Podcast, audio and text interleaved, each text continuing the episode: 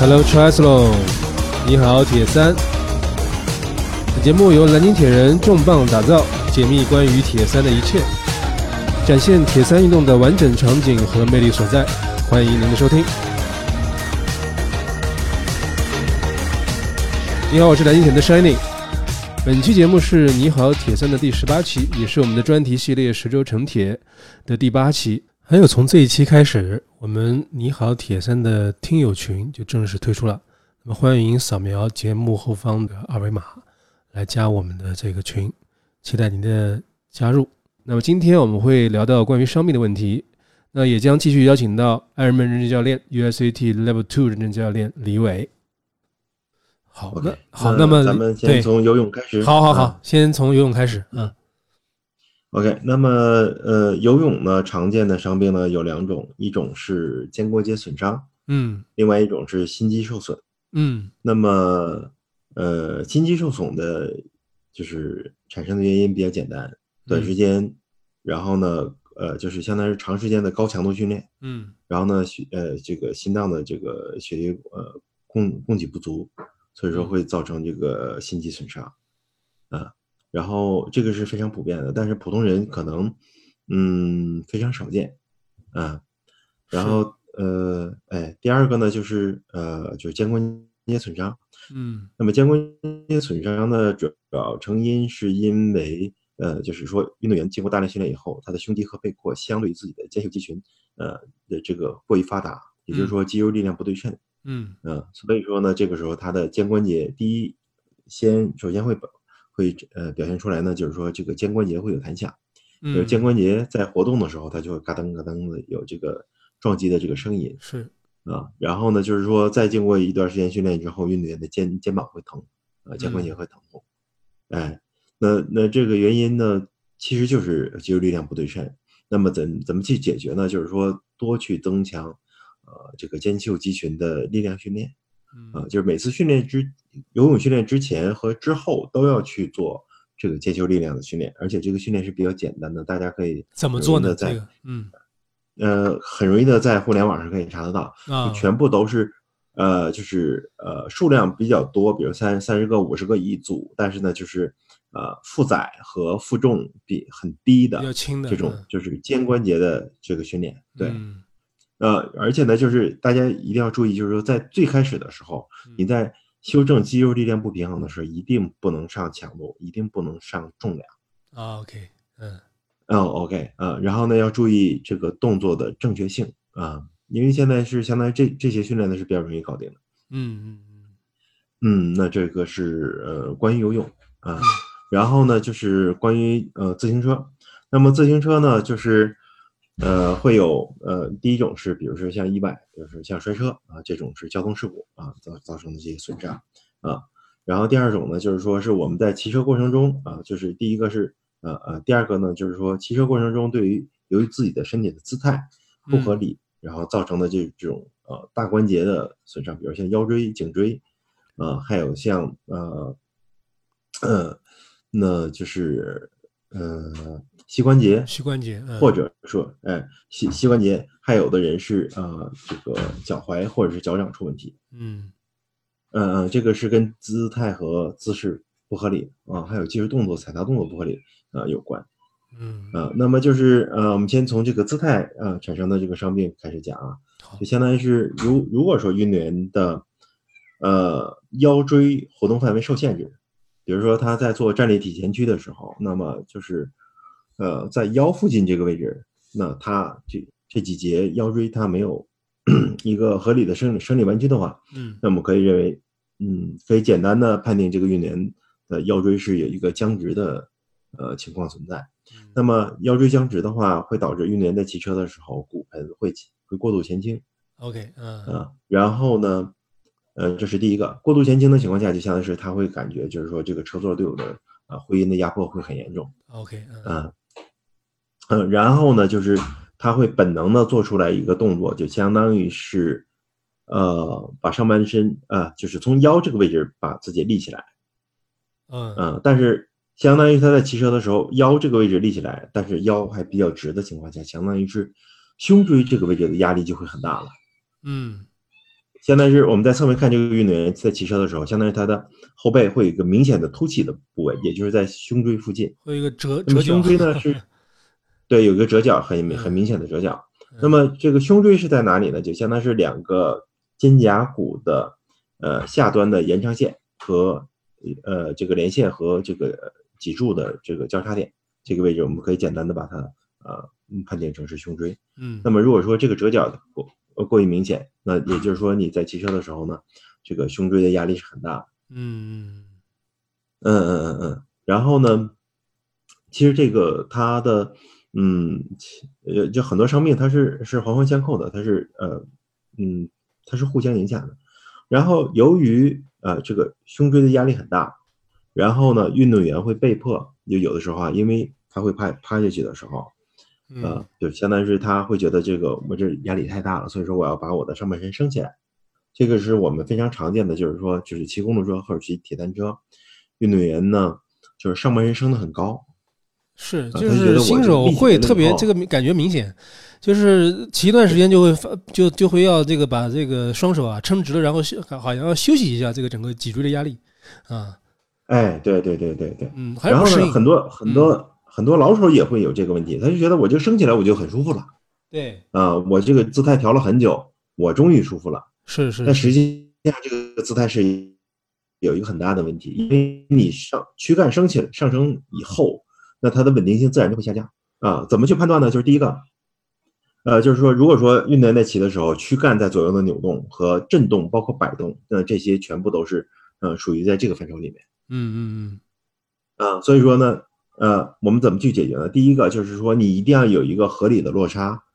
就是咱们自行车的就是设定 fitting 这个部分，一定要把 fitting 搞一个非常适合自己正这个训练的等叫什么级别的，也不要一一上来就搞得特别特别职业、特别 pro 的那种那种那种那种姿势啊。但但实际上，现在大家就会现在是出现了另外一个极端的情况，嗯大家就认为啊，就我不是 pro，啊然后呢，我一定要升起来，，OK，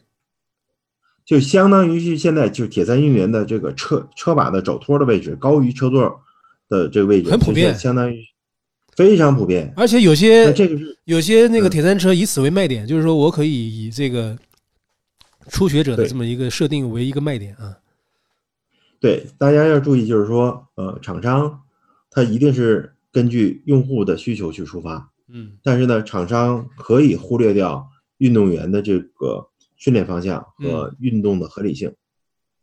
啊，包括嗯 fitting 也是这个样子的，就是有很多有很多 fitting 的设定，就因为我们见过很多运动员嗯在 fitting 之后，这车把还是高于车座的，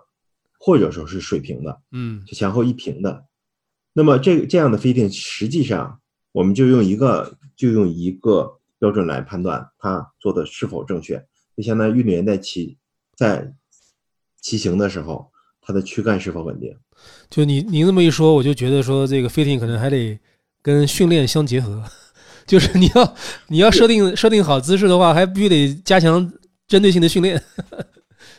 fitting 只是训练的入门，fitting 没有那么高深。OK OK，OK，啊然后呢，我们怎么判断运动员的躯干是否稳定？就是第一个就是腰椎，第二个呃是胸椎，第三个是颈椎，就这三个大关节啊、它一定要尽可能的稳定。那我们可以所以所以那能不能请李教练跟我们讲一下，您觉得这个 fitting 的目的是什么？因为我们很多很多我们的小伙伴就会觉得说，fitting 的目的就是为了更加破风，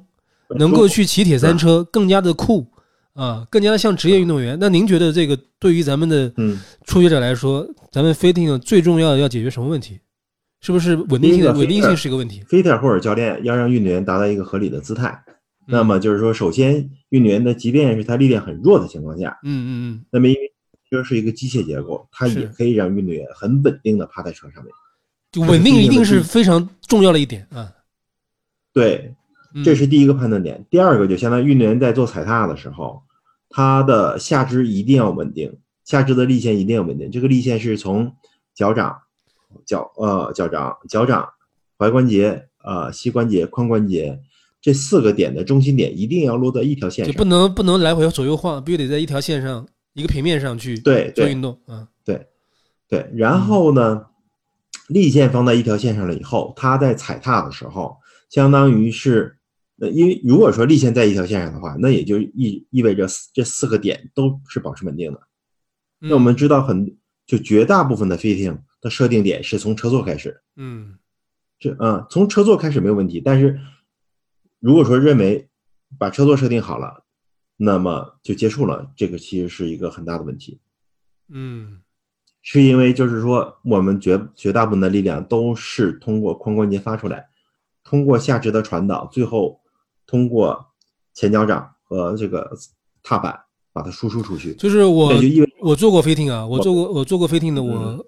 包括李教练也给我做，就专门也为我做过飞艇。就我个人做飞艇的感受是什么呢？就是说，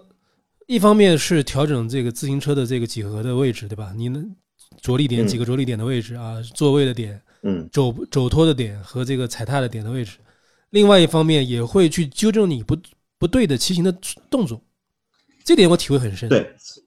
这个这个纠正的时候，其实就就是就是在做训练。对对对，这个这个我体会很深，就是说，当他把一个正确的动作教给你、告诉你之后，并且告诉你只能这么去做做工的时候，你那些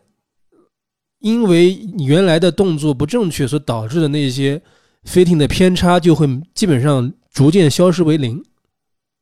嗯。然后就会慢慢的就进入他这个 fitting 这么一个一个一个一个圆弧一个状态里面去。所以 fitting，我觉得一方面是设定几何，另外一方面是在纠正动作，这点我体会非常深。嗯，嗯，嗯所以说呢，就是运动员的脚掌的支撑一定要稳定，因为这是我们最主要的发力点，也是我们唯一的支点。我发力的时候唯一的支点。嗯嗯嗯嗯，那绝大部分的就是运动员在做完 fitting 之后，他的脚掌、脚踝都不稳定。嗯啊，这也是就是说有很多 fitter 啊和 fitting 的公司认为，就是说啊，他运动员需要用呃，比如四点五度、五度或者是更大角度的锁片儿嗯。啊的这个他们的理由，就是他认为啊，这个运动员的因为力量不均衡，啊，所以呢，就是说他没有办法保持稳定，那所以说就给他更大的自由度，给他的，但是给他更大的自由度之后，他的支点很不稳定，越来越不稳定，那就是说它的问题会越来越大。对，就像我们在骑行那期专门讲到的一样，就是说脚踏一定要是零度的，不能有任何的左右的脚后跟不能有任何左右的这种晃动啊。对，所以说就是首先把锁片设置成零度，因为绝大部分 fitter 不是不会同意用零度锁片的，因为他们接受到的培训和这个接触到的资料呢，就显示就是说，呃，运动员如果说用了零度锁片，那他会受伤。OK，嗯，但是嗯呢，实际上是因为没有解决掉锁片的这个位置嗯的问题，锁片的位置设定的问题和脚掌脚掌支撑的问题。那么这个脚掌的支撑和锁片的这个位置设定一定是因人而异的。嗯，但是呢，就是所有人都可以调整到一个最佳的状态。他在踩踏的时候，整个的脚掌和脚踝可以做到百分之百稳定，嗯一定要做到百分之百的稳定。那运动员在踩踏的时候，膝关节才不会受伤，嗯腰椎才不会摆，大转子才不会摆。嗯嗯所以说，就是这是最容易被被运动员和 fitter 所忽略的点。嗯嗯嗯嗯，实际上就是说，在前期来讲呢，这这这一部分可能是，呃，对于 fitter 或者说是教练来说，就是他需要积累的最多的一部分。是的，是的，是的，就是这个。其实，哎呀，这个我们可以看到，一开始咱们你说一六年之前，中国内能做飞艇的人人有多少？其实很少很少。但是为什么大家这个，呃，在在这个啊一六年之后，觉得说，哎，都要去做一个飞艇啊，都要做做这个做飞艇，而且要主动做个飞艇，因为大家觉得这个东西很重要啊，很重要，而且觉得说这个。而且我们从事这种像埃尔曼这种耐力运动的话，它对于这个呃耐力，它时间长又特别长，做工的时间非常长。如果有一点不舒服的话，它会放大到无限大，最后就很有可能会引引起这方面的伤病。所以这个大家对于这个 fitting 的这个需求啊，这个是越来越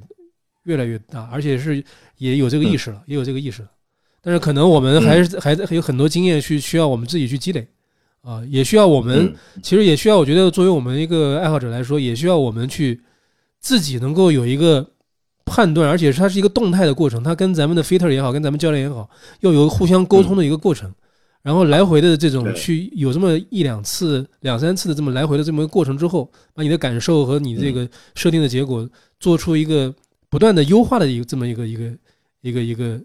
一个一个进一个过程，然后最后达到你最适合你的那个姿势，最适合你的那那那样那样的一个自行车的一个一个设定，嗯。然后就可能会这样的话，可能是最最合理的吧，或者说最能够减少咱们咱们这个受伤的可能性的啊。那所以说，就是我们切回来，就是说，运动员的脚掌压力过大，比如说有有足弓不舒服，或者是脚掌发麻，嗯。那还有呢，就是脚踝的负担大啊，还有就是他的小腿容易疲劳啊，膝关节左右摇摆，啊就是相当于是呃，这个左右摇摆呢，就是最普遍的，就是说下踩的时候，膝盖向内向车架内侧翻，嗯然后呢，在呃、在后半周的时候呢，向外侧翻。那么这个呃，这些都是由于这个，相当于是第一个是因为锁片的位置设定的不对，第二个是运动员的踩踏技术有问题。嗯所以啊、所以说呢，就是实际上很多 fitter 就是为什么就是做完 fitting 之后，运动员解决不了这个问题，就是因为 fitter 不知道怎么因为去帮助 Fitter 他可能不是教练，他就没办法解决你技术上的问题啊。对，所以对对对对，所以刚才就是 fitter 绝大部分 fitter 是按照 fitting 的公司的流程去走。对对对对对，所以他可能没办法去解决你技术上的问题。就像刚才那个李教练刚才说那个游泳的那个游泳肩肩的问题，其实就像我们嗯游泳那期讲的一样，他这个一什么肩关节响啊，或者是说那个受伤，可能很大一部分原因是因为你的这个技术动作不对，你的那个在移臂的过程中超出了咱们的后背的那个平面了，导致他那个超出了咱们正常的关节活动范围啊。对，在后面就相当于是他在出水的时候，这里肩关节就被已经已经被锁就是锁定了一个哎锁死了，然后硬要去再去抬，那就好了，那就受伤了。嗯，嗯，对对对，对，对所以所以很多很多是我们的技滑水技术问题啊，嗯哎，对，滑水过程线也会造成这个，也会呃对滑水过程中也会这样造成这样的问题。嗯嗯嗯嗯嗯嗯。然后呢，就是呃，自行车大家最容易忽略的，呃，就是说，就是我们在事，就是说在事故当中如何如何做自我保护。嗯这个训练，呃，极少有人做，就怎么去怎么去摔车对对对对对，这个是啊？没有人教过，也不敢去试。对，对，所以说呢，就是呃呃，如果说是没有这个训练的话，就是在摔车的时候，第就是大家非常容易受伤。但是呢，就是说我们实际上在小学的时候，呃，当然现在的小朋友好像小学没有这个没有这个课程了。嗯，我们在小学的时候其实是有的，比如像前滚翻，是的，是的前滚，翻是一个非常就是非常基础的一个体操训练的动作。是的。那么啊、这些体操动作呢，可以帮助运动员，就是在第一时间里面，就是他做一个自呃，哎，对，保护自己。那么如果说大家现在是没有这种呃训练的话，那就是说我们建议大家做一下，就是很简单，就是找一个地方铺一个，先铺一个垫子或者在一个草坪上去做，先做原地的前滚翻，嗯等到原地的前滚翻就很顺利了以后，再做走起来、走动过程中的前滚翻。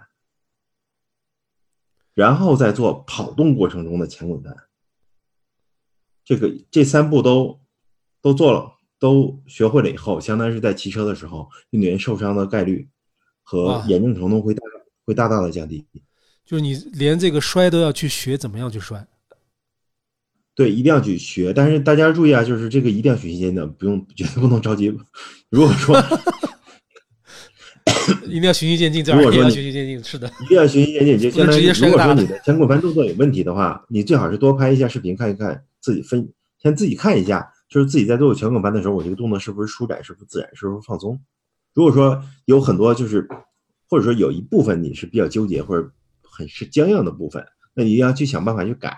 是的，呃，要不然的话，就是说你你会为了嗯练练摔车的自我保护，然后发生了新的这个伤病，这个就就所以大家看到我们玩铁三是有多么的 有风险了吧？连摔跤都要去练习的，你看这个还是蛮有意思的，蛮有意思的。这个这个这个这个嗯嗯，这个您说了，我就想起我就想起一点，就是说，嗯其实像我们自己也体会过，包括像那个嗯零零速摔也好啊，像那嗯个这个真的是在骑行之间中间的话，比或者比赛中间，我也摔过车。我的感觉就是说嗯，如果你没有这个经过一个训练，或者经过脑袋里面有这么一个预预想过这么一个练习的话，你当你这嗯个摔车突如其来的时候，你是没嗯办法在第一时间内去做出一个合理的一个自我保护的一个动作的。嗯啊嗯嗯，或者说没有对于一个摔车的情况能够做一个预判的，这个东西是要有意识的去训练的，不能说呆呆傻傻的，就是人家叫我怎么样，或者是被动的就这么向上哪边就摔了。因为零速摔有时候也很危险，因为你在交通十十字路口的时候，零速摔往往是这个时候、啊，你那个往路马路中间摔还是马往马路牙子上摔，这两个方向不一样，那结果可能就很 就差别就很大。对所以这个但是一定要以去前我们见到预想，见啊到了一些运动员就是在零零速摔车的时候手臂骨折的。是吧？嗯，对，就是因为零速摔的时候，他是用手臂去撑，然后呢，再加上这个相当于是骨骼的硬密度不够嘛，，OK，, 硬度不够，哎，就直接就手臂就骨折了。是的，还有人就是零速摔，就是肩膀骨折，嗯。就或者是锁骨骨折。而且我在比赛中这个摔车的经验，就是有得到一个教训，就是说一定要去熟悉骑车的路线，因为当你在一个很嗯。高速的时候，经过一个弯道或者经到经过一个反复的 S 型的弯道的时候，当你是你的速，因为你没有在之前就熟悉这个赛道，你没有办法判断嗯。我以什么样的角度、什么样的速度去过这个弯是最适最合适的。所以很明显，我那一次就是超速了。嗯，过弯的时候超速之后，这样直接就冲到那个马路边上，还好旁边有个土堆，啊，嗯。没有摔得特别严重啊。所以，嗯。所以这个是一个非常大的一个经验教训，就是为什么我们在比赛之前要去熟悉赛道的一个问题啊。嗯嗯嗯。是的，是的，嗯，OK，嗯，那么关于骑车呢，我们可能说的比较多了，嗯然后我们现在接下来说跑步嗯啊，实际上跑步是三项里面就是产生伤病最多的项目，而且它是嗯最容易产生的。那么，就我们在跑步机那期有讲过，它为什么容易发生这么多伤病。对，而且我们我们觉得就是玩铁人三项能够缓解咱们这个单纯跑步受伤的几率。对，然后呢，就是说，呃，常见的跑步的伤病呢，就是说我们自下而上往上说，比如像足底筋膜炎，嗯呃，然后跟腱炎，嗯呃呃，胫骨前肌综合症嗯啊，然后呢，胫骨前肌综合症实际上就是应力性骨折，嗯，嗯、然后呃，跑步膝就是膝关节的伤病，是的，非常然多。后嗯髂胫束，是的，哎、然后是大转子，就是且就是就叫髋臼盂唇的部分，嗯，对，髋关节。啊哎对，然后再往上就是会有一些人就，呃，再往上呢，就是说，其实在国外相对少见一点不吧，再往上腰部以上可能相对少见一点。少见一点，然后呢，但是也会出现，比如说腰痛嗯。啊，然后还有呢，就是说跑一段时间以后就肩很紧张，嗯，就是肩膀紧张，或者是颈椎有疼痛，是，呃，但是呢，就是说因为有了这些，所以说呢，就是出现了一些课程，就是说啊，你看你的跑步姿态不对，我嗯们要跑改一下跑步姿态，嗯。你改了跑步姿态，然后你就可以 OK 了。实际上不是这个样子，跑嗯。跑步的姿态其实只是一个入门，嗯。实际上是在后面的训练过程中的内容的编排和运动员的状态的调整，这才是核心。其实我们那个在跑步圈里面，大家关于这个跑姿的问题也是争论很多啊，而且这个流派也非常多，而且包括什么落地的这种方法啊，包括甚至跑鞋的选择，也就各种各样嗯五花八门的这种，都是各种各样的解决方案都有啊。但是我对所以说咱咱们铁三呢，嗯咱们铁三是比较去去推推崇是，或者是说推荐是哪一种落地的方式，或者是跑动跑跑步的姿态呢？呃，第一个就相当于是跑步不能弯腰，这个是定论，嗯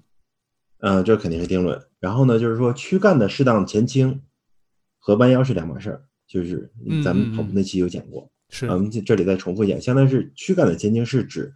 整个的躯干相对于地面的支撑点，也就是脚踝这个位置的前倾的角度，而不是说上半身和下半身的这个折角。嗯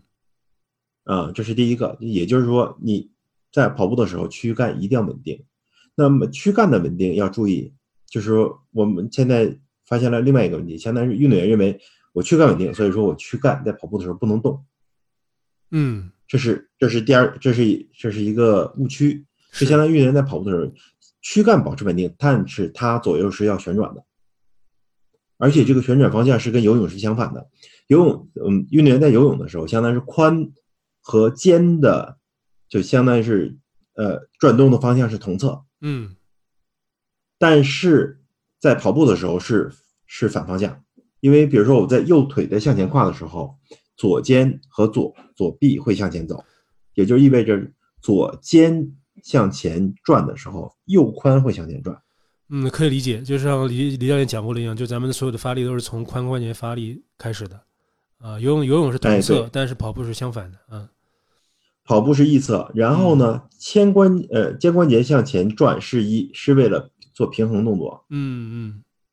嗯啊、但是呢，就是说我们我们看看一下有一些训练方法，就是说先要要让你先把肩往前送，这是一个训练辅助训练的过程，但是它不代表最终运动员跑的时候始终要这个样子。运动员在跑的时候前进，他一定是靠髋向前前进，而不是靠肩膀向前带。但是呢，就是说我们之前见过有一些教练和运动员在做这样的训练，就是他认为我要加速的时候，我一定是肩向前带，实际上这是这是反的。嗯嗯嗯，还是髋的问题。嗯嗯，还是髋的问题。对，嗯然后呢，呃，关于那个落地呢？呃落地，我看我我有一个很大的一个印象，就是说，姿态，嗯，那么呃，就是，嗯嗯，你说，就是关于落呃，就是落地的方式，像我们很多跑马拉松或者说慢跑的这些初学者的话，就是嗯跑步爱好者，他可能会觉得说，啊，我买一个慢跑鞋啊，然后我哪怕嗯这个稍微的往后后脚跟稍微先落地一点也都无所谓。但是好像咱们这个铁人三项的这个里面特别强调前中脚掌的这个着落地，就是对于这个这个姿势已经是确定的一个一个姿态了，就是说不太接受咱们这个。咱们咱们还处于一个比较初级的一个入门的一个状态啊，还是需要咱们一开始就能需要能够把一个正确的一个落地的姿态能掌握好。嗯，是这样的，运动员只要是自然落体，那嗯他一定是前掌先落，但是不代表后脚跟不落，嗯就相当于是误区呢，就是说啊，我前脚落地是后脚跟不落，这是一个误区。嗯嗯，第二个呢，就是说他在考虑怎么落地的时候，就是相当于他在对落地做控制嗯，啊。那么在做落地控制的时候，其实他动作就已经发生了变形。很或者说很难不发生变形。对，所以说他基本上就是就会产生伤病是啊，啊。那么就是我们给大家一个简单的原则，就相当于是你最开始在训练跑步，或者或者说是你在跑步这个项目比较弱的情况下，或者说是你已经是发生了伤病，那你要去从头去调整自己的跑步。嗯那么核心的原则，第一就是要让自己稳定，就是你要让自己的躯干稳定嗯啊。第二就是让自己的呼吸保持轻松舒适。嗯，也啊，你只要让能让自己的呼吸，就是躯干稳定的情况下，呼吸在保持轻松的话，相当于是你的跑步的姿态就不会有太大的问题。嗯嗯嗯嗯，在这个阶段，你一定不能去关注配速和里程，嗯一定不能去把重点放在那个上面。你一定要去在前面用很长的时间去培养自己跑步的习惯、嗯，跑步的姿态啊，还有身体的适应能力。嗯嗯，然后跑步的量一定要做严格的控制。实际上，绝大部分人的跑步的量的递增每周是不能超过百分之五的。是吧？啊，对，绝大部分人是不能超过这个这个百分之五的。这个是一个呃，其实是呃是一个比较低的一个门槛呃要求。嗯嗯，然后呢，就是说呃很很常见的，就是说你这周跑了多少公里，他那周跑了呃多少公里，其实这样的横向这这个比较是没有意义的。就是我觉得像我们铁铁三这个训练还是蛮磨练人的这种耐心的啊，对不，能着急啊你看啊，就是说有的就是顶级的，就是精英级的运动员，也就是说参加奥运会这个级别嗯啊，那在在全在在全世界排排名在 top ten 里面，就是前嗯十里面的。那么有的运动员每周的跑量是在两百公里以上，他嗯不是第一年做成这个样子是是是，啊，他是一他是前面经过了十年、十年、八年的这样积累，而且他是有绝对的天赋嗯，啊绝对是有天赋，而且他恢复也特别的好，手段也特别好，什么按摩、massage 什么都是来的，营养专家，然后什么呃物理的治疗师都是跟得很跟得很紧的那种，不我们普通人没有这个条件啊。OK，嗯然后呢，就是说他，你看啊，天赋型的选手从最开始从这个青少年的时候，就他的成长都是比较顺利的，嗯但是他的量的积累也是通过多年才积累到现在这个量。嗯。他即便是每周跑两百公里以上，他肯定到不了三百啊，就每周在两百公里以上的跑这个跑量，但是他恢复很很快，嗯嗯，他也不会受伤，是这是。一一定是一个长期的积累的过程。是的是的是的，嗯那就是，但是我们会遇到一些比较着急的运动员，就说那我怎么办？是的是的，啊，就是说我比赛距离这么长，或者说我马上就要比赛，那我怎么办？我我我耐力不够怎么办？我一定要堆量，其实是是反的，就是说你要先提高你的做工的效率，提高经济经济性啊，对，先要降低身体的负担嗯啊。基本上现在是说我们在这么长距离的比赛当中，没有人是耐力不够的嗯啊。首先都是因为经济性不够，嗯呃，技术不好，然后呢就是基础的力量不具备，哎，然后呢就是说在在比赛当中就是说过了一定距离之后，他就自己就崩掉了。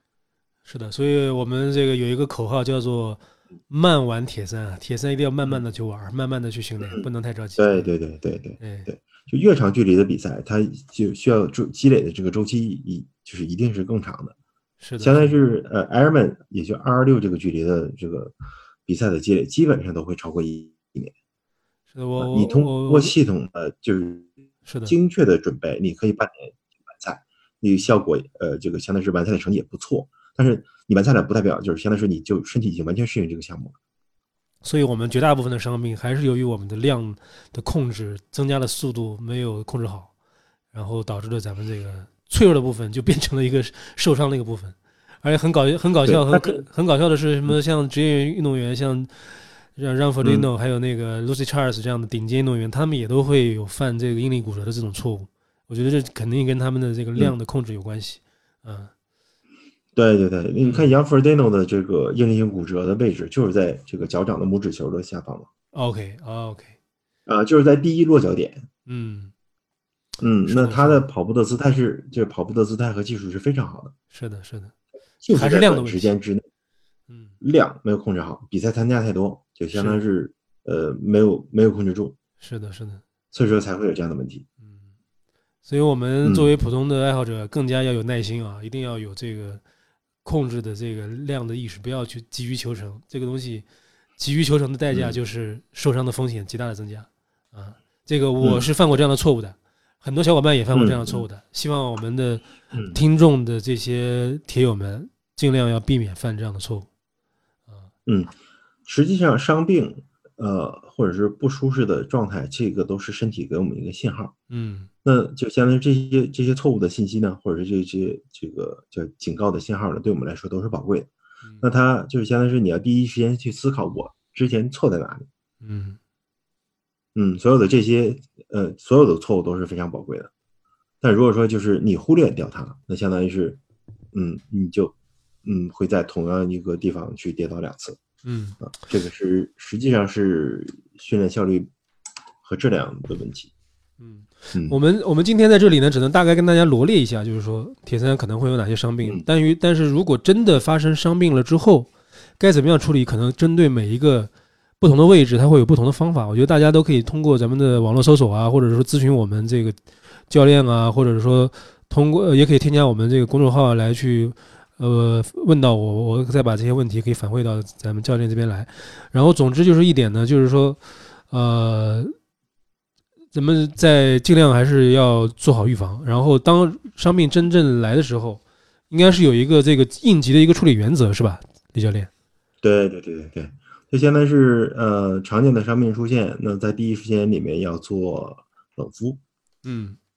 嗯，然后呢，就相当于是每每天呢，就相当于是要对这个部位呢做两到四次的这个十五分钟的冷敷嗯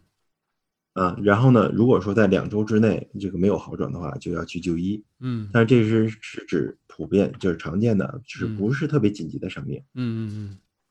啊，如果说你觉得我某一个部位就是感明显感觉我受不了了，那就是一这个是都是急性的，一定要去第一时间去找找大夫。嗯嗯嗯，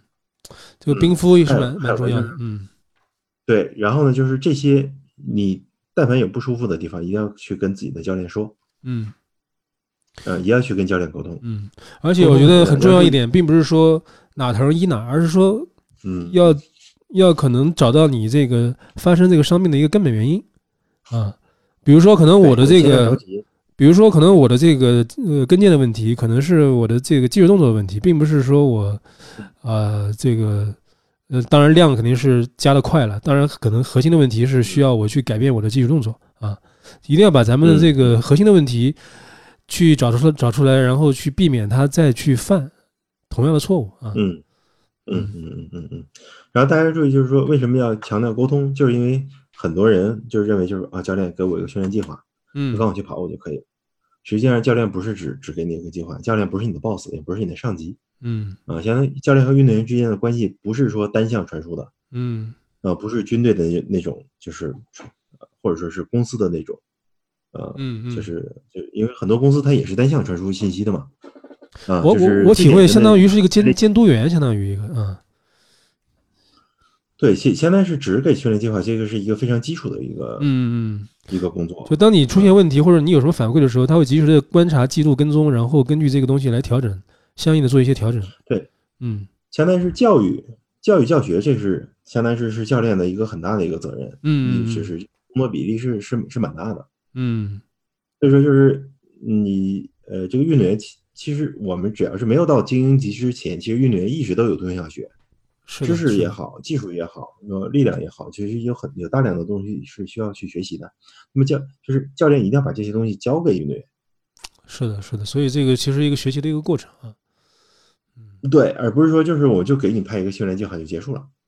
是的，就是如果大家只想派一个训练计计划那样的一个服务，或者是找那样的一个心态去找教练的话，其实是只嗯只是教练能够帮你去完成的这么最很小很小的一部分啊。